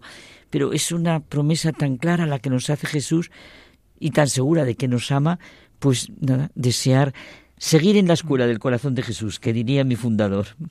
Y entre tanto, si os queda tiempo después de estas reflexiones de Carmen, nos podéis escribir a la dirección del correo electrónico del programa hay mucha gente buena arroba radiomaria.es y ya sabéis, si queréis volver a escuchar el programa, os metéis en Spotify o en la página de Radio María y en la zona de podcast, descarguéis el programa o le decís, mira, descárgatelo aquí. Juan Manuel González, muchas gracias por habernos acompañado. A ti, Almudena, un placer. A la hermana Carmen Pérez. Muchas gracias a vosotros, porque yo aprendo. Y a José Manuel Palomeque. Hasta la semana que viene. Estaremos aquí, puntuales a nuestra cita el próximo viernes. Y hay mucha gente buena. Gracias por estar ahí.